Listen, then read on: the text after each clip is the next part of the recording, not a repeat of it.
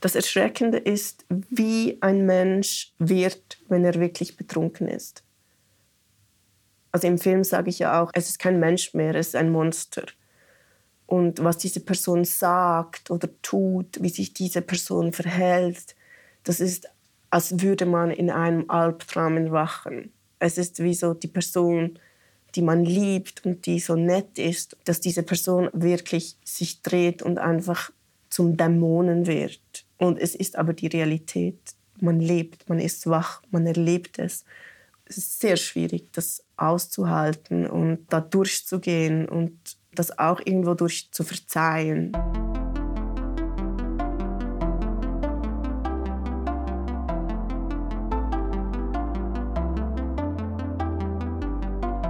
Willkommen zum Podcast Warum gehen, wenn man tanzen kann, des Kunstvereins Schichtwechsel. Wir stellen hier Personen vor, die unbeirrbar ihren Träumen nachgegangen sind und dadurch Erstaunliches erschaffen haben. Damit möchten wir Mut machen, im Leben eigene Wege zu gehen. Mein Name ist Laura Hilti und ich freue mich, dass Maria Corbedi heute bei uns zu Gast ist. Auf einer Party in Zürich verlieben sich die Schweizerin Maria und der Inder Satindar. Sie müssen jedoch von Anfang an um ihre Liebe kämpfen, denn seit seiner frühen Kindheit hält die Alkoholsucht Satindar fest im Griff. Diese autobiografische Geschichte erzählen die Filmregisseurin Maria Corbedi und ihr Mann Satindar Singh Bedi in ihrem soeben erschienenen Film The Curse. Die heute 37-jährige Maria Corbedi, vormals Maria Sigrist, wuchs in Bern auf, wo sie auch jetzt wieder lebt. Sie studierte Filmregie an der Zürcher Hochschule der Künste und an der Rhode Island School of Design in den USA. Neben The Curse hat sie bisher den Fernsehfilm Die Einzigen sowie mehrere Kurzfilme gedreht und damit internationale Festivalerfolge erzielt. Mit ihrer eigenen Firma Spirited Heroin Productions erzählt sie insbesondere Geschichten mit inspirierenden Heldinnen. Gestern nach der Vorpremiere des Films The Curse im Kino Riffraff in Zürich standen Maria und Satindar Hand in Hand vor dem Publikum und wirkten wie ein frisch verliebtes, glückliches Paar. Ich brachte das Bild kaum zusammen mit den Höllenqualen, die die beiden wegen der Alkoholsucht Satindars durchgemacht hatten. Bei der Fragerunde war eine große Betroffenheit im Publikum spürbar und einige Personen erzählten spontan von der Alkoholsucht von Menschen in ihrem Umfeld. Es freut mich sehr, dass ich mich mit Maria Corbedi nun über ihr Leben und diesen sehr berührenden Film unterhalten darf. Vielen Dank, Laura, für die Einladung. Ich freue mich sehr, hier zu sein und in diesem wunderschönen Kino einen Podcast aufzunehmen. Gestern war die Schweiz-Premiere eures Films The Curse. Wie geht es dir? Es war sehr emotional gestern. Ich habe auch wirklich so gedacht, also bevor wir die Premiere hatten, ich will nicht weinen auf der Bühne, ich will nicht weinen. Und dann habe ich das auch ziemlich gut hinbekommen. Und dann nach dem Film gab es so ein QA und dann gab es so eine Frau, die war so aufgelöst in Tränen und hat sich so bedankt einfach für den Film. Und ich war dann so, nein, ja, dann habe ich einfach zu weinen angefangen. Und ich so, nein, ich wollte das eigentlich nicht ja, es war sehr berührend, sehr aufwühlend, sehr schön und auch ja, einfach auch interessant, dass man mit seiner eigenen Geschichte plötzlich wie andere Leute so berühren kann und dass man mit seiner eigenen Ehrlichkeit eigentlich etwas berührt in Leuten. Also zum Teil natürlich Leute, die betroffen sind von der gleichen Thematik. Es gab Leute im Publikum, die selber von Alkoholsucht betroffen sind oder die selber indirekt betroffen sind durch die Liebe zu einer Person oder in Verwandtschaft mit einer Person, die eine Alkoholsucht hat. Aber auch andere Leute, die eigentlich nichts mit dem Thema zu tun hatten, waren auch ergriffen. Und das, das fand ich ja, sehr berührend. Und es ist mir auch immer noch ein Rätsel, warum, ja, warum das so funktioniert und bin irgendwie ja, glücklich darüber. Du klingst sehr überrascht und du machst ja aber schon lange Filme. Was unterscheidet diesen Film denn von äh, vorigen Filmen? Es ist auf jeden Fall der erste so persönliche Film. Ich habe einen Hintergrund in der Fiktion und ja, es ist auf jeden Fall mein ersten Dokumentarfilm auch und persönlicher Dokumentarfilm und glaube ich schon auch der emotionalste Film, den ich bisher gemacht habe. Also emotional für mich selber, aber ich denke auch von der Geschichte her, dass er einfach wie sehr, sehr so mit starken Emotionen, weil das ist diese starke Liebe und das ist eigentlich wie so diese Sucht, die ja nicht nur eine Sucht ist, sondern die auch den Tod bedeutet für ganz viele Leute. Also es ist wie so, das sind einfach so die Extremen sind so, ja, das sind einfach so extrem, dass ich das Gefühl habe, es ist wirklich eine Geschichte, die Emotionen anspricht. So. Ich komme gerne später nochmals auf diesen Film zurück, vielleicht nochmals zu deiner Biografie. Wie hat denn deine Begeisterung für Film angefangen? Ich kam zum Film durch meinen Vater, der Dokumentarfilmemacher ist und der hatte immer eine äh, Videokamera zu Hause und ich habe dann sehr, sehr früh angefangen, also wirklich mit sechs Jahren oder so, diese Videokamera zu bedienen. Und mein Vater hat es uns, mir und meiner Schwester erklärt, wobei ich glaube, immer mehr interessiert daran war. Und wir haben dann ja, ganz viele Sachen gedreht, so Animationsfilme mit äh, Knetmassen. Aber auch habe ich dann schnell angefangen, mit Freundinnen so Geschichten zu erzählen. Wir haben so Zirkus gemacht, aber auch später Krimis und Liebesfilme und Science Fiction und alles in einem Kinderzimmer. und das Kinderzimmer dann auch immer äh, entsprechend dekoriert und wir hatten ganz viele so Kostüme die wir dann immer wieder so umgewandelt haben. Und wir haben Männer und Frauen gespielt oder Außerirdische. Also es war wirklich so sehr eine, ja, wie halt Kinder spielen, aber wir haben das dann halt einfach mit der Kamera aufgenommen. Also ich denke, dass auch viele FilmemacherInnen ähnliche Biografien haben, aber ja, ich gehörte auf jeden Fall dazu und ich habe dann auch das nicht geschnitten, wir haben das in der Kamera geschnitten, also immer so kurz aufgenommen und dann die nächste Einstellung. Also am Schluss konnte man wie so den ganzen Film schauen und es war wie so geschnitten schon. Genau, und dann habe ich, glaube in so einem Teenageralter habe ich dann meinen ersten, so ein bisschen längeren Film gemacht, wieder mit meinen äh, Kinderfreundinnen. Und da haben wir dann auch mehrere Tags gemacht und ich habe das dann auch so auf einem sehr komplizierten Videoprogramm geschnitten. Und die ging dann eigentlich so weiter. Also ich kann mich auch nicht erinnern, dass ich, es war auch nicht so der Moment, ah, ich will Filmregisseurin werden. Das war wie von Anfang an wie klar für mich. Ich habe dann eine Kunstschule besucht und habe dann nach der Kunstschule zwei Jahre für mich einfach gearbeitet. Ich dachte, jetzt kann ich durchstarten. Es war dann gar nicht so einfach. Ich habe dann in Zürich nochmal richtig Film studiert. Das habe ich mich gefragt, wie einfach oder schwierig es ist, als Filmregisseurin zu arbeiten. Wahnsinnig schwierig. Also es ist wirklich, also ich liebe es und wenn ich es nicht so lieben würde, würde ich wirklich was anderes machen. Also ich finde es auf verschiedenen Ebenen schwierig und ich habe auch das Gefühl, dieser Prozess ist noch nicht abgeschlossen, aber wirklich eine eigene Filmsprache zu finden und wirklich dieses Handwerk das ist so komplex, weil es, ja, es ist Bild, es ist Ton, es sind Emotionen. Wenn es Fiktion ist, sind es auch SchauspielerInnen. Und ja, das alles so zu beherrschen, ich finde es sehr anspruchsvoll und ich habe das Gefühl, ich bin wirklich so am Anfang von dem, wo ich mich sehe und wo ich auch mein Potenzial sehe. Ich, ich habe das Gefühl, ich habe erst gerade angefangen, obwohl ich ja schon über zehn Jahre Filme mache oder fast 20 Jahre eigentlich. Und das andere, was auch einfach sehr anspruchsvoll ist, ist davon leben zu können.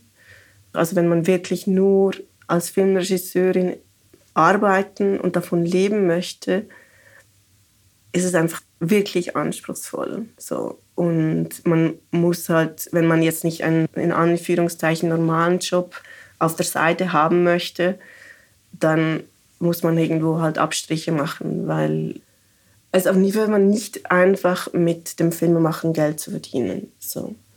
Und ich glaube, dass sich dann viele Leute das, gerade wenn sie Familien haben oder so, diese Unsicherheit dann auch einfach nicht leisten können. So. Und du kannst davon leben? Ja, ich lebe davon, aber ich könnte mir zum Beispiel nicht leisten, eine normale Miete zu bezahlen in dem Moment. Also ich lebe so in diesen Übergangswohnungen, die ich irgendwie von Freunden habe, die es mir, mm, ja, also so in Ferienwohnungen oder in, Jetzt bin ich so in einer Wohnung, die dann renoviert wird und die halt wahnsinnig billig ist. So, also im Moment in meiner Karriere kann ich mir halt wie eigentlich das normale Leben, wie man sich das sonst, wenn man einen normalen Lohn hat, leisten kann. Ich kann mir das halt nicht leisten. Aber mir ist es lieber, so zu leben, dass ich halt diese Abstriche mache oder halt alle halb Jahre oder Jahre umziehen muss, anstatt dass ich halt meinen Traum aufgebe. Und ich habe das Gefühl, es ändert sich irgendwann für mich, dass ich irgendwann schon so arbeiten kann und es ist auch mein Ziel, dass ich wirklich regelmäßig auch arbeiten kann und dass ich mir ein in Anführungszeichen normales Leben leisten kann. Aber vielleicht wird es auch nie passieren, ich weiß es nicht. Und was würde das bedingen, dass die Filme einfach sehr bekannt werden oder wie schafft man das?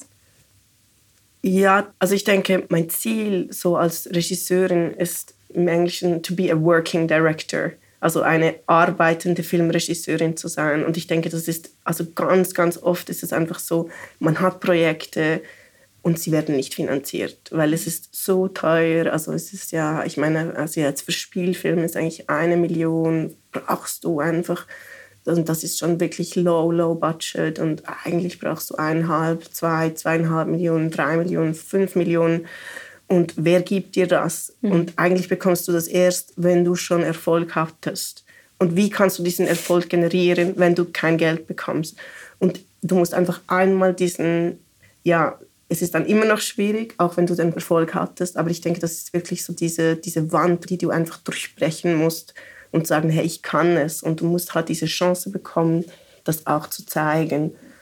Und ja, also ich habe viele Projekte, an denen ich seit vielen, vielen Jahren, also über sieben Jahren arbeite, zehn Jahre und die einfach noch nicht finanziert wurden. Und ja, deshalb ist das, glaube ich, wirklich so die, die Schwierigkeit.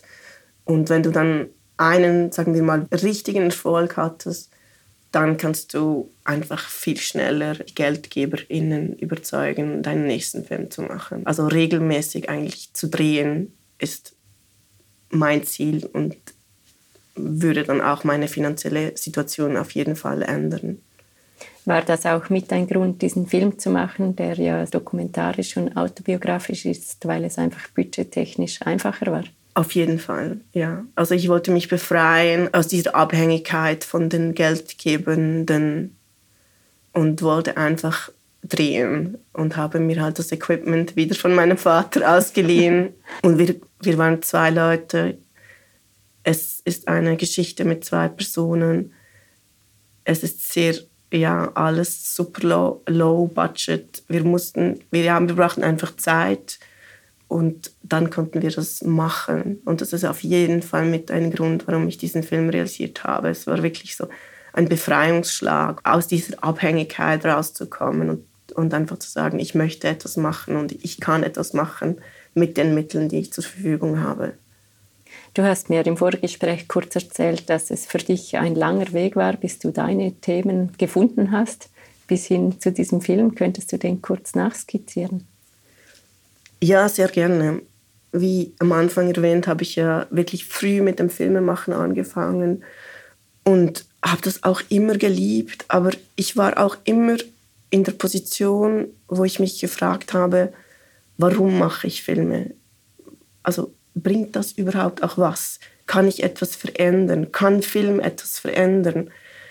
Also warum braucht es das Medium? Warum braucht es mich in diesem Medium?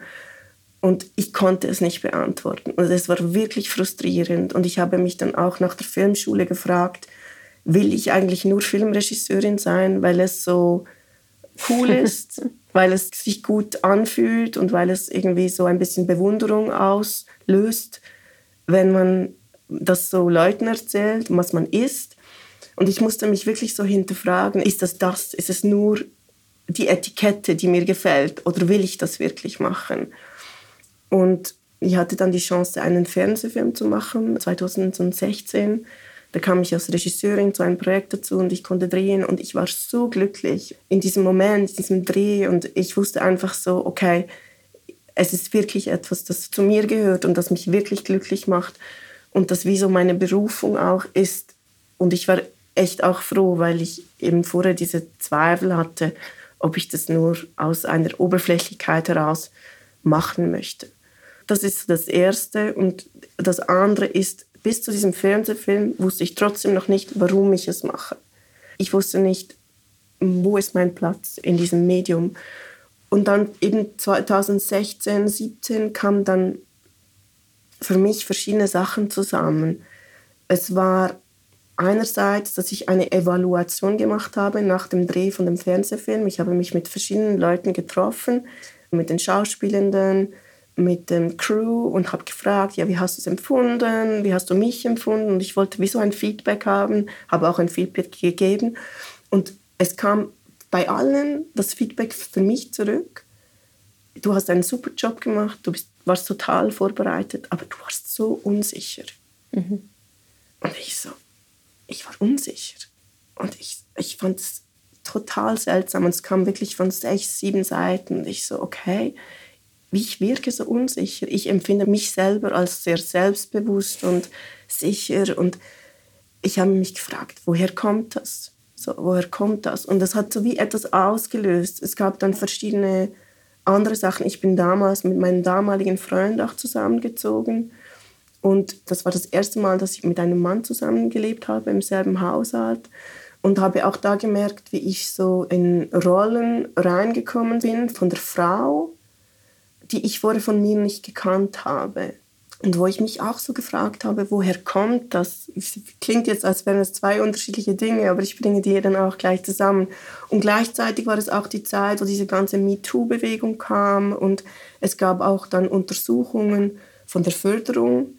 Fingen sie an, so Untersuchungen zu machen, also genderspezifische Untersuchungen und haben dann gemerkt auch oder evaluiert, dass die Frauen viel weniger Geld bekommen als die Männer, die Projekte einreichen. Und wenn sie Geld bekommen, dann bekommen sie weniger als die Männer. Also es ist wirklich so zweimal weniger. Und das war auch wieder so wie noch ein Puzzleteil mehr, sozusagen, so, ha, warum? Also einerseits von meiner Seite, ich werde als unsicher empfunden. Gleichzeitig gibt man weniger Geld den Frauen, weil man ihnen das nicht zutraut. Und dann habe ich ein Buch entdeckt, das heißt How Women Rise, The 12 Habits That Holding You Back. Und das ist so von zwei amerikanischen Karrierencoaches, die wirklich beide so 40 Jahre Erfahrung haben in ihrem Gebiet. Und die haben gemerkt, dass sie Frauen anders coachen müssen als Männer. Und bei Männern ging es bei dem Coaching viel darum, Fehler einzugestehen oder überhaupt Veränderungen möglich zu machen. Und bei den Frauen war es genau das Gegenteil. Wenn die ihre Schwächen aufzeigen mussten, hatten sie so eine Liste von 100 Sachen, was die, äh, ja, sie an sich gerne verbessern möchten. Und sie haben dann dieses Buch geschrieben und das hat unglaublich mit mir resoniert. Und ich kann das wirklich auch allen Frauen ans Herz legen, dieses Buch zu lesen, weil, und jetzt komme ich glaube ich zum Punkt, wo das alles dann zusammenbringt. Es ist diese Unsicherheit, die ich in mir selber habe, ist nicht meine Unsicherheit, sondern es ist die Unsicherheit von einem Geschlecht. Und das habe ich dann wie so für mich entdeckt, dass die Gesellschaft, die über so lange Zeit die Frauen halt systematisch, gesellschaftlich und rechtlich hinter den Mann gestellt haben, dass diesen Platz, diesen Platz an der zweiten Stelle, dass der irgendwo immer noch in meinen Genen ist. Und dass diese Unsicherheit, die von anderen von mir wahrgenommen ist, dass die wirklich in mir drin ist. So. Und dass die aber in mir drin ist, nicht weil sie zu meiner Person gehört, sondern weil sie zu meinem Geschlecht gehört. Und deshalb fand ich dieses Buch so interessant, weil es sind diese zwölf Gewohnheiten, die dich daran hindern, einen Schritt weiter zu gehen. Und das ist halt, sich zu entschuldigen, sich klein zu machen, Angst haben, zu laut zu sein, uh, ruminating, also wiederkauen, also über Sachen nachdenken, habe ich das falsch gemacht und so. Also es sind wirklich so, so Sachen, die ich von mir selber kenne und die ich gemerkt habe, die muss ich nicht haben. So, ich muss diese Gewohnheiten, wo ich mich selber eigentlich schlecht mache, ich kann das wie ablegen. So. Und für mich war das persönlich eine extrem schmerzhafte Erfahrung, weil ich ja wollte seit Kind Filmregisseurin werden und ich wollte seit Kind äh, diesen Beruf ausüben, wo ich eigentlich vorne stehe und eine Vision habe und Anweisungen gebe oder wirklich so ein Team führen kann und ein Projekt stemmen kann. Und für mich war das so schmerzhaft, weil ich merkte, dass ich mir das selber sabotiere. Ich habe einen Teil in mir, der mir das eigentlich selber nicht zugesteht, nicht eingesteht, diese Rolle vorne zu stehen. Und das war für mich wirklich so, es hat mich so berührt und es hat meinen ganzen Blick auf die Welt verändert. Und ich habe angefangen, Dinge wahrzunehmen, die ich vorher nie wahrgenommen habe. Ich habe angefangen, anders Filme zu schauen. Ich habe Filme gesehen, die ich sonst geliebt habe. Und ich habe gesehen, wie die Frauen dargestellt wurden. Ich habe das vorher nicht gesehen. Es hat mich so gestört. Ich konnte Filme nicht mehr schauen, aus dem einfachen Grund, weil die Frauenfiguren so schwach waren, weil sie nichts konnten, weil sie nichts wussten. Und der Mann kann alles. Und es deckt sich einfach nicht mit der Realität. Es stimmt einfach nicht. Und die meisten Filme, sind so und immer noch so. Wenn ich jetzt auch Filme sehe, die einfach die Männer so viel intelligenter, stärker und interessanter machen und die Frauenfiguren, ich verstehe es nicht mehr. Ich finde, du kannst heute nicht mehr so arbeiten. Es ist auf jeden Fall eine Veränderung da. Es ist nicht nur in mir, es war eine kollektive Veränderung, aber es ist immer noch weit davon entfernt, dass sich das wirklich geändert hat. Und dadurch, dass ich dann gemerkt habe, dass diese Filme auch mich beeinflusst haben, unterbewusst. Also ich spreche alles von unterbewussten Vorgängen. Und diese Filme, also die ganzen Medien und die ganzen Geschichten, die ich mein Leben lang konsumiert habe, haben mein Unterbewusstsein beeinflusst und mir eigentlich gesagt, dass ich als Frau nichts kann, nichts weiß und nichts tun soll und nichts sagen soll. Und das hat mich so wütend gemacht. Es hat mich so wütend gemacht. Und ich habe dann gedacht, okay, wenn das jetzt auf diese Weise so lange funktioniert hat und das Unterbewusstsein auf diese Weise angesprochen hat, dann kann ich es auch umdrehen. Dann kann ich auch sagen, ich mache Filme mit inspirierenden weiblichen Hauptfiguren und ich kann zum Unterbewusstsein von den Zuschauern sprechen, von den Frauen und Männern und Non-Binären oder also einfach von den Zuschauenden sprechen und die Zuschauenden auf eine positive Weise beeinflussen. Und ich habe dann ein äh, Mission Statement geschrieben, das ist nämlich auch in diesem Buch drin. Zuerst dachte ich, es ein bisschen lächerlich, aber es hat mein Leben verändert und ich kann wirklich das, wenn man nach etwas sucht, was man im Leben machen möchte, ein Mission Statement zu schreiben, ist echt hilfreich. Und ich habe dann für mich das so geschrieben und so in Worte mal gefasst und es fängt an, ich hoffe, ich erinnere mich, I want to make films with strong female lead characters. Ja, starke Frauenfiguren. Ja, also starke Frauenfiguren. Und daraufhin versuchte ich dann ein englisches Wort zu finden und ich habe dann diesen Begriff von der Spirited Heroine gefunden. Also und das ist eigentlich so eine temperamentvolle Heldin. Genau. Und also es gibt so die 100% Übersetzung gibt es nicht. Und ich habe dann äh, ja meine eigene Firma dann auch Spirited Heroin Productions genannt. Und als ich das Mission Statement für mich geschrieben habe, ich hatte plötzlich so eine Klarheit. Ich war so, wow, das ist, warum ich da bin. Und das ist ja mir meine Mission. Und ich habe dann eine, weil es ist ja unglaublich zeitaufwendig und schwierig, Drehbücher zu schreiben. Und ich habe auch schon früh gemerkt, dass ich wirklich eigentlich Regisseurin sein möchte und das Drehbuch schreiben anderen überlassen möchte, die das viel besser können.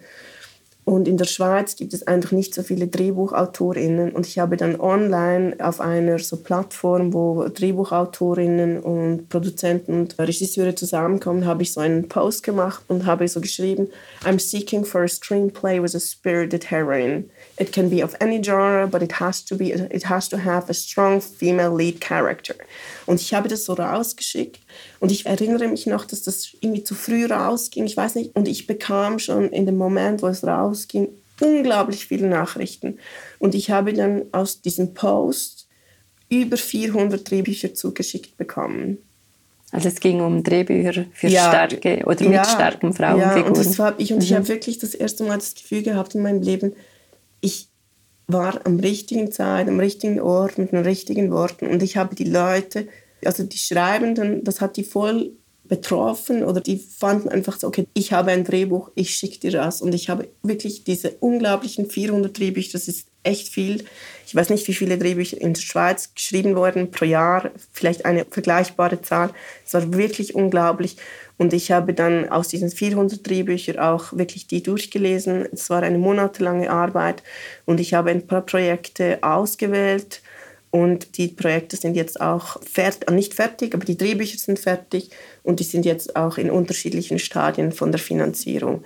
Und es war auch plötzlich, also das war eine internationale Plattform und ich habe auch jetzt wirklich Projekte fast überall in der Welt, die ich einfach entwickelt habe. Und bis jetzt hat noch keines der Projekte das Licht der Welt erblickt oder konnte finanziert werden, aber es hat auf jeden Fall sehr stark mein Leben verändert.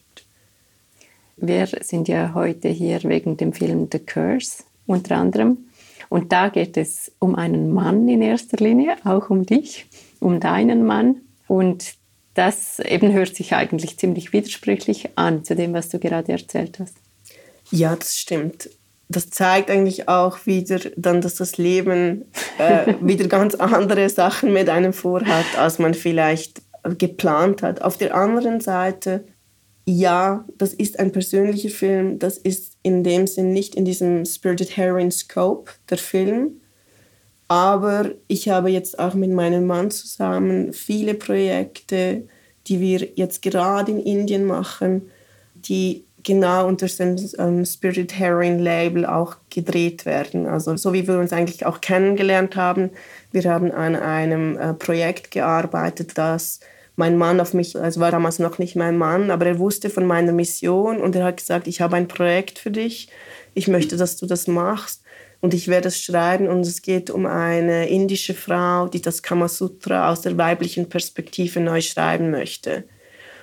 Und das Projekt geht auch um eine wirklich spirited heroine in India. Wir haben jetzt ein Projekt, das wir dieses Jahr drehen wollen, das heißt Kalari das geht um eine 80-jährige Martial Artist, also eine Kampfkünstlerin, die Kalari praktiziert in Kerala. Sie ist 80-jährig und sie unterrichtet auch ganz viele Mädchen. Und ihre Mission ist es eigentlich, dass alle Frauen und Mädchen diese Kampfkunst erlernen, damit sie der Gewalt an Frauen etwas entgegenwirken können.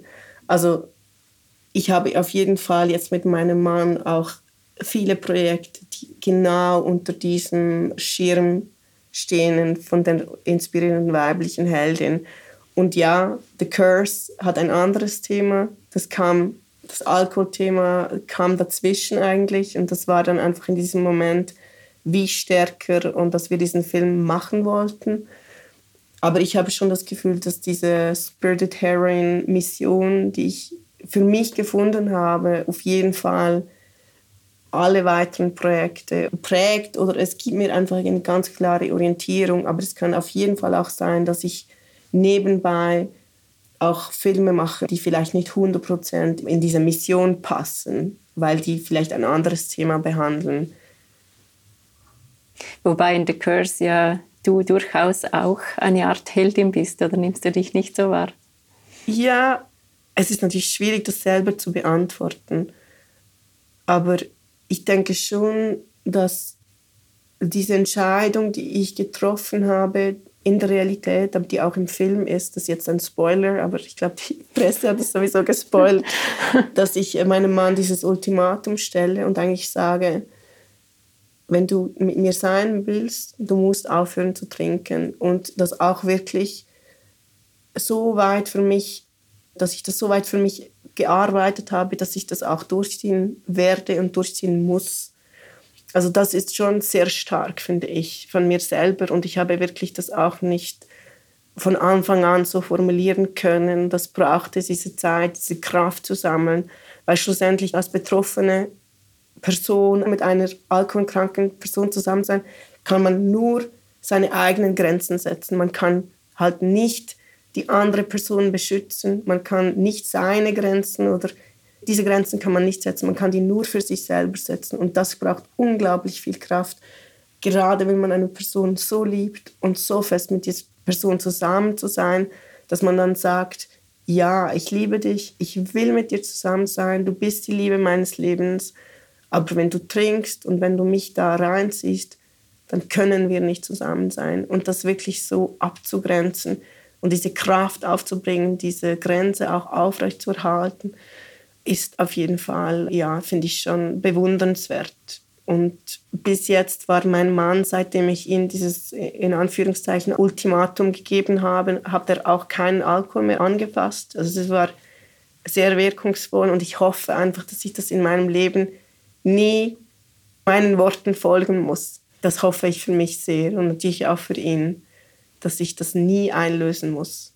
Aber wenn es passiert, dann muss ich die Stärke haben, das so einzulösen weil nur dann ein Ultimatum dann auch wirklich eine Wirkung hat. Wenn das Ultimatum nicht durchgezogen wird, dann muss man auch keines stellen. So. Vielleicht nochmals zurück zur Geschichte. Der Film heißt The Curse, also der Fluch. Um welchen Fluch geht es da? Als mein Mann, damals war es mein Freund, mir erzählt hat, dass er seine Alkoholsucht von seiner Mutter geerbt hat. Also er hat es nicht so formuliert, er hat einfach erzählt, dass seine Mutter auch Alkoholikerin war und davon gestorben ist und dass auch ihre Mutter Alkoholikerin war. Und dass jetzt er Alkoholiker ist und er hat ja auch zwei Kinder. Und der Anfang, die eigentliche Idee von dem Film war ja, dass ich einen Film mache über seine Geschichte. Und ich empfand das einfach als Fluch, der auf dieser Familie liegt, dieser Alkohol. Und ich wusste dann auch eigentlich früh, dass ich den Film The Curse nennen möchte, weil ich fand, das ist einfach ja ein Fluch, der auf dieser Familie liegt. Und ich empfand es als die Aufgabe von meinem Partner, diesen Fluch zu brechen, um es nicht seinen Kindern weiterzugeben. So. Und also der Fluch ist auf jeden Fall die Alkoholsucht, die ganz oft über Generationen weitergegeben wird. Manchmal ist es dann nicht weitergegeben als eine Alkoholsucht, aber es kann weitergegeben sein als eine andere, als eine Magersucht, was auch immer. So eine, ähm, ja, eine Sucht ist auf jeden Fall ein Fluch. Und natürlich wird man dann auch von diesem Fluch etwas zu spüren bekommen, wenn man diese Person liebt, die diesen Fluch hat. Ja. Was hat dich daran am meisten erschreckt? Weil ich nehme an, du warst davor nicht damit konfrontiert und man kann das wahrscheinlich kaum nachempfinden, wenn man nicht selber in dieser Situation steckt. Das Erschreckende ist, wie ein Mensch wird, wenn er wirklich betrunken ist.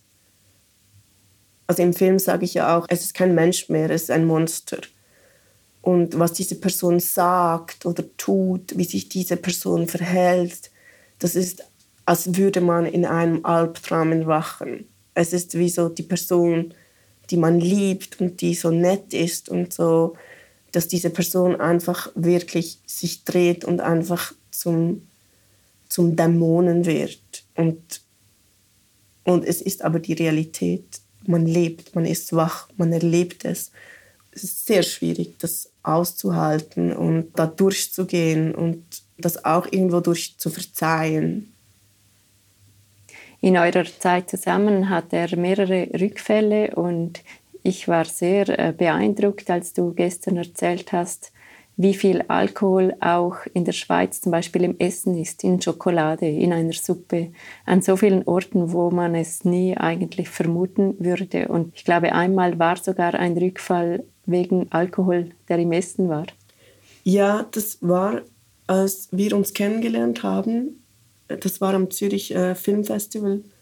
Und da war er, also ich kannte ihn ja vorher nicht, aber er hat gesagt, er hat wirklich über einige Monate nicht getrunken und war dann an einer Veranstaltung am Zürich Filmfestival und da gab es halt ein Buffet und er hat eine Nachspeise gegessen und in diesen Nachspeise gab es äh, irgendwie Schnaps drin und das hat dann für ihn wie, wie gereicht, um rückfällig zu werden. Und das finde ich schon sehr schockierend, wie wenig Bewusstsein es darüber gibt, über dieses Problem und wie eigentlich nachlässig damit umgegangen wird. Und ja, wie ich gestern auch erzählt habe, wir waren ja jetzt an den Solothurner Filmtagen, da gab es auch wie ein Apro und der Suppe war Wein, in dem Risotto ist Wein, sogar in dem einen Kuchen war so ein bisschen Wein drin. Und das ist jetzt auch für ihn, er nimmt ja jetzt Antabus, das hat er auch schon gesagt öffentlich, deshalb kann ich das auch so sagen. Das ist eine Pille, die man jeden Tag nehmen muss und die einem dann, wenn man trinkt, das ist wirklich lebensgefährlich. Also es kann, man wird dann einfach wirklich mehr als allergisch auf Alkohol. Und also es ist lebensgefährlich, wenn man Alkohol trinkt. Mhm. Und das ist dann einfach so, das hilft einfach ihm und auch ganz vielen anderen Leuten, diesen Rückfall zu vermeiden, weil man weiß, das ist echt jetzt gefährlich, wenn ich mhm. das mache. Alleine reicht das nicht, aber es hilft einfach, um Rückfälle zu vermeiden. Und zum Beispiel das ist unglaublich gefährlich, auch nur kleinste Menge von Alkohol. Und jetzt auch für diese Antobus ist es wirklich gefährlich, wenn er einfach auch kleinste Mengen Alkohol zu sich nimmt, auch wenn das unbeabsichtigt ist. Und ja, auf jeden Fall denke ich schon, dass es äh, viel mehr, gerade bei so diesen Sachen, die einfach ähm, ein Apro oder so rausgegeben werden, dass es einfach mehr berücksichtigt wird. Das fände ich jetzt so als Betroffene, fände ich das eigentlich schon wünschenswert. Sati wurde ja schon als ziemlich kleiner Junge alkoholabhängig, unterstützt durch seine Mutter. Heute ist er Filmregisseur. Was ist dazwischen passiert? Mein Mann ist aufgewachsen mit seiner Mutter, die alkoholabhängig war. Und er war sehr stark involviert in ihren Alkoholismus, weil er als ein Mann von der Familie, also Mann in Anführungszeichen, Kind, schon ganz früh für sie Alkohol kaufen gehen musste, weil es war nicht möglich für eine Frau Alkohol zu kaufen. Und er ging wirklich, ich weiß nicht, mit sechs, sieben Jahren schon oder vielleicht auch früher für sie Alkohol kaufen. Und war oft auch zu Hause und ging nicht zur Schule, genau aus diesem Grund weil sie ihn brauchte, um zu diesem Alkohol zu kommen. Und hat dann auch früh angefangen, mit ihr Alkohol zu konsumieren. Das war wie so ihr Geheimnis. Und er fühlte sich natürlich wie so der Mann von der Familie und fand das natürlich super toll, dass sie das Geheimnis haben und die Mutter und so. Und hat wie natürlich nicht verstanden als Kind, dass es einfach eigentlich wie Gift ist für ein Kind. Und die Mutter ist dann auch sehr tragisch gestorben, als er elf Jahre alt war. Und das ist natürlich sehr brutal zu sagen, aber ich sage das jetzt meine Sicht auf eine Geschichte. Ich sage immer, das ist, war für dich als Kind ein wahnsinniger Schicksalsschlag und sehr schlimm, dass diese Mutter so früh gestorben ist. Aber auf eine Weise war es auch deine Rettung es hat ihr das Leben gerettet, dass deine Mutter gestorben ist. Und das ist natürlich total brutal mhm. zu sagen, aber das ist meine Sicht auf seine Geschichte. Und er konnte dann mit seinem Vater ab elf Jahren aufwachsen. Und der Vater war auch Filmregisseur wie mein mhm. Vater. Und der war auch, glaube ich, ein sehr sorgfältiger, liebevoller Mensch. Und er hat dann diese, also seine Mutter war sicher auch liebevoll, aber sie hatte eben halt diese Krankheit und der Vater hat ihn dann wie beschützt und er hat ihm diese Struktur gegeben. Und er konnte eigentlich von elf Jahren bis in seine Mitte 20er in diesem geschützten Rahmen dann aufwachsen. Und mein Mann ist wirklich, ich weiß nicht wie, warum, aber trotz dieser Alkoholabhängigkeit und trotz dieser frühen Alkoholzufuhr ist er unglaublich intelligent und der hat, glaube ich, mal so einen Test gemacht, wo er so als erster von Indien kam. Also, und Indien ist ein Riesenland. Also der hat irgendwie hat der Alkohol geschafft, gewisse Teile von seinem Gehirn nicht anzugreifen. Also er hat irgendwo wirklich auch eine große Intelligenz und, und auch Kreativität einfach behalten können. Und das ist ein Wunder. So. Und der hat Finanzwirtschaft studiert und konnte eigentlich eine normale Karriere haben und wollte unbedingt auch Film studieren. Sein Vater wollte das nicht. Und als sein Vater gestorben ist, hat er dann seine Finanzkarriere aufgegeben und ist an die Filmschule gegangen. Und das war natürlich irgendwo positiv, wenn er seinem Traum nachkam, aber natürlich auch einen zweiten Schicksalsschlag und damit auch der Rückfall von der Struktur in der Familie und zurück eigentlich in die Nichtstruktur und in das Trinken von der Kindheit. Also er wurde dann eigentlich sehr schnell dann auch wieder kam zurück ins Trinken und hat dann ja eigentlich fast 15 Jahre mit einer wirklich starken Alkoholsucht zu kämpfen gehabt. Er konnte dann trotzdem studieren und hat dann trotzdem auch sehr erfolgreich ja einen eigenen Film, einen mittellangen Film gemacht. Ja, ich denke, das war auch, weil er ab und zu halt immer wieder versucht hat, auch selber trocken zu werden. Er hat dann schon auch das irgendwo ein paar Monate auch geschafft, dann nichts trinken, konnte wie arbeiten und dann wurde er wieder rückfällig. Also das erklärt vielleicht, warum das dann trotzdem möglich war, gewisse Arbeit zu leisten. Aber er sagt ja auch selber, er hätte viel mehr machen können und er hat einfach, er hat es sich halt auch mit allen verspielt. Also er war wirklich gefeiert worden mit diesem mittellangen Film, der war wirklich überall auf der Welt, hat 20 Preise gewonnen und so. Die Türen waren ihm offen und er hat es einfach verspielt. Wie ich gesagt habe vorher, weil man einfach zu einem Monster wird, wenn man zu viel Alkohol hat und weil er einfach den Leuten Dinge gesagt hat, die einfach gemein waren. Er hat sich einfach mit all seinen Freunden, mit den ganzen Leuten, die ihn eigentlich in die Filmwelt hineinlassen wollten, einfach verspielt. So. Und eigentlich jetzt erst mit der Zusammenarbeit mit mir und ich und meine Familie geben ihm ja eigentlich wieder so eine Art, diese Struktur zurück, die auch sein Vater eigentlich gegeben hat. Und jetzt kann er wie so halt eigentlich anfangen, wieder zu arbeiten. Ist es da nicht auch schwierig, partnerschaftlich zu arbeiten, wenn jemand unter einer solchen Krankheit leidet? Also, dass man dann wieder in diese Fürsorgerolle gibt? Auf jeden Fall auf jeden Fall. Das ist auch ein, ein Kampf für mich, so ich nicht in diese Rolle zu verfallen. Ich mache selber auch Kinesiologie, das ist so eine Therapie, die mit dem Unterbewusstsein viel arbeitet und das hilft mir. Also ich kann auch wirklich jeden Betroffenen wirklich ans Herz legen, sich Hilfe zu holen, egal was das ist, aber dass man das wie hat von außen, diese Hilfe. Aber auf jeden Fall ist es ein Problem. Ich muss auch sagen, dass mein Mann eigentlich, also in unserer Beziehung, das funktioniert mal besser, mal schlechter, aber er möchte eigentlich die Hausfrauenrolle übernehmen. Also äh, das ist eigentlich so wie die Abmachung in unserer Beziehung. Wie gesagt, es funktioniert mal besser, mal schlechter, aber das ist unser beider auch Wunsch, dass er eigentlich mich in meinen Projekten unterstützt oder dass wir beide zusammen auch Projekte machen aber dass er eigentlich mehr für den Haushalt zuständig ist. Und ich muss auch sagen, er hat sich diese Rolle selber gegeben. Ich habe ihn nicht in diese Rolle irgendwie reingedrängt. Er wollte die selber so auf sich nehmen und mich unterstützen. Und deshalb sind wir, glaube ich, schon so auch ein ungewöhnliches Paar. Auch wenn er selber mit dieser Rolle, die er sich ja selber aufgelegt hat, dann trotzdem auch immer wieder Zweifel hat. Und irgendwie Indien ist ja auch wahnsinnig patriarchal und ich glaube, seine patriarchalen Wurzeln dann zum Teil kollidieren mit seiner Vision von dem perfekten Hausmann. So, also es gibt da auf jeden Fall eine Reibung, aber ja, ich glaube schon dadurch, dass sie ganz klar eigentlich die Rolle einnehmen will, dass ich schon immer wieder aufpassen muss, nicht in diese Fürsorgerinnenrolle zu kommen, aber dass sich das vielleicht auch irgendwo ausgleicht, weil er wirklich die meiste Teil der Haushaltsarbeit übernimmt. Mhm. Ja. Ich weiß nicht, ob diese Frage zu persönlich ist, aber mich würde interessieren auch, warum hast du seinen Namen angenommen? Weil das ja etwas ist, was nicht unbedingt eine feministische Aktion ist, würde ich jetzt mal sagen.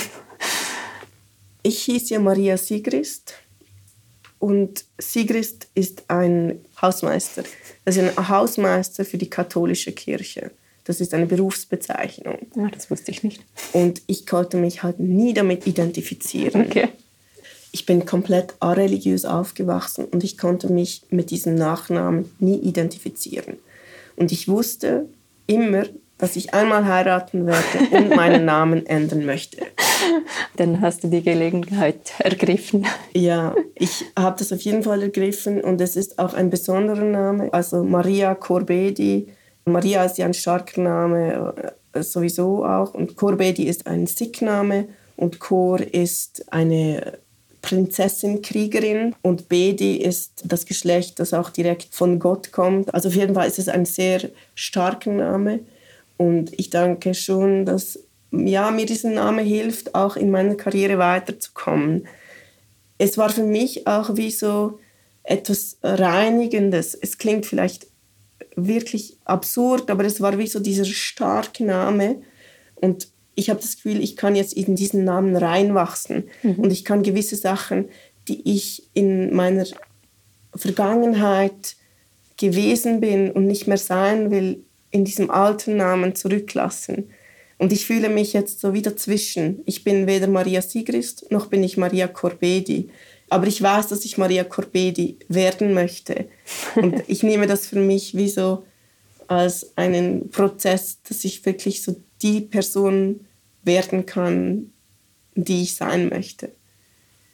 Wie hat dieser Film denn dein Leben verändert, falls er das Leben verändert hat? Ich denke, er hat mein Leben recht stark verändert. Also einerseits war es natürlich diese ganz starke Auseinandersetzung mit meinem Mann und seiner Geschichte, die wir, glaube ich, sonst nicht so in diesem Detail durchgeackert hätten, wenn nicht für einen Film. So, also ich habe unglaublich viele Aufnahmen gemacht und unglaublich von ihm erfahren und verstanden und nachgefragt. Ich wollte es einfach verstehen. Ich wollte verstehen, wie so eine Sucht funktioniert und warum es so schwierig ist, von dir loszuwerden. Ich wollte es einfach verstehen. Und ich wollte ihn auch verstehen. Und ich glaube, durch den Film, durch den Prozess und durch das, diesem Problem eine Form zu geben, ich glaube, ich verstehe das jetzt besser. Ich verstehe es sicher noch nicht 100 Prozent, aber ich kann es besser verstehen. Und das hilft mir, meinen Mann zu verstehen. Das hilft mir, mein jetziges Leben auch zu verstehen.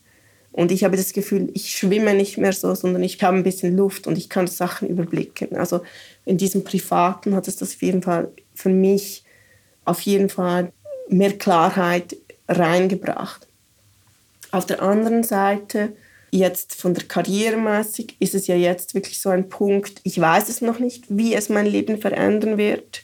Wir sind jetzt für diesen Prix de Soleil nominiert. Das ist ein recht wichtiger Preis in der Schweiz. Und es war auch wirklich mutig von der Kommission, uns in diesen Wettbewerb zu nehmen. Das gibt uns eine bestimmte Exposition äh, wir durften ein paar Interviews geben. Ich bin jetzt hier auch in diesem Podcast. Das wird auf jeden Fall mir eine gewisse äh, Sichtbarkeit geben, die ich schon hoffe, dass mir das hilft, dann weitere Projekte finanzieren zu können, um eben wirklich als Filmregisseurin auch leben zu können. Das ist aber jetzt die Zukunft. Ich weiß es noch nicht. Vielleicht noch eine letzte Frage zum Film. Es ist ja ein extrem intimer Film. Man hört eure Stimmen, man sieht euch aber nie so wirklich oder nur als Schatten oder als Spiegelung. Wie war das für euch? Also wart ihr am Anfang bewusst, dass ihr so viel von euch preisgeben würdet? Ja, ja und nein. Also wir haben an diesem Film gearbeitet und wir haben ja auch das wirklich lange nicht irgendjemandem gezeigt ich wusste auch nicht, ob das wirklich interessant wird für dritte Personen oder ob das wirklich nur etwas ist, das wir für uns machen. Das war schon von Anfang an, wir haben das schon gemacht und das dann damit auch rauszugehen, aber ich wusste nicht, ob das für andere Personen wirklich funktioniert. Und ich habe dann schon auch im Laufe von den Aufzeichnungen und von dem Schnitt, also wir haben ja geschnitten und gedreht parallel, habe ich schon eigentlich wie angefangen, meine eigene Geschichte wie ein bisschen mit Distanz zu sehen. Vielleicht war das auch wie eine Methode, überhaupt damit umzugehen. Aber ich war dann, durch das wir daraus einen Film gemacht haben, hatte ich wie ein bisschen wie eine Distanz auf meine eigene Geschichte. Ich dachte, oh, das ist jetzt war, war wirklich dramatisch, was da passiert wird. Das kann ich jetzt so und so verwenden für den Mid-Act-Turning Point oder so. Also ich habe das dann auch ein bisschen mein eigenes Leben und auch sein Leben ein bisschen als einfach Material genommen, mit dem ich einen Film formen kann. Es war jetzt ein bisschen diese Zweibödigkeit, die man aber oft, ich habe das oft als Filmregisseurin, dass ich in Situationen drin bin, vielleicht eine Berufskrankheit, und dann schon denke, ah, das ist jetzt interessant und so, ich fühle mich jetzt so, dass jetzt verstehe ich diese Figur oder, also ich habe das oft, dass ich mich selber immer beobachte oder andere Leute beobachte und Sachen verstehe oder ah, das ist jetzt interessantes Setting oder so. Also mein eigenes Leben eigentlich so als jetzt auch für fiktionale Teile als Inspirationsquelle benutze für meine Filme oder um Sachen zu verstehen, um Figuren zu verstehen. Und deshalb habe ich eigentlich diese Geschichte durchlebt. Aber dadurch, dass ich einen Film gleichzeitig gemacht habe, war es auch immer, ah, das war jetzt mega schlimm, aber das ist auch gut für den Film. Also, das klingt jetzt so, ja, aber das war auf jeden Fall, glaube ich, so eine Art, eine Fiktionalisierung schon fast von meinem eigenen Leben. Vielleicht einfach wirklich, um damit klarzukommen, was gerade passiert. Oder vielleicht auch dem zu sagen, ja, wenn es schon passiert, dann kann ich wie mit dem Film dem eine Bedeutung geben. Ihr habt eine ganz besondere visuelle Sprache gefunden für diesen Film. Was hat euch dazu bewegt, nicht einfach euch selbst zu filmen beim Interview? Ja, wir haben früh gemerkt, dass dadurch, dass es so eine persönliche Geschichte ist, dass wir irgendwo durch eine Distanz schaffen möchten. So. Und mein Mann hatte mal die Idee für ein ganz anderes Projekt, alles nur in Reflexionen zu drehen.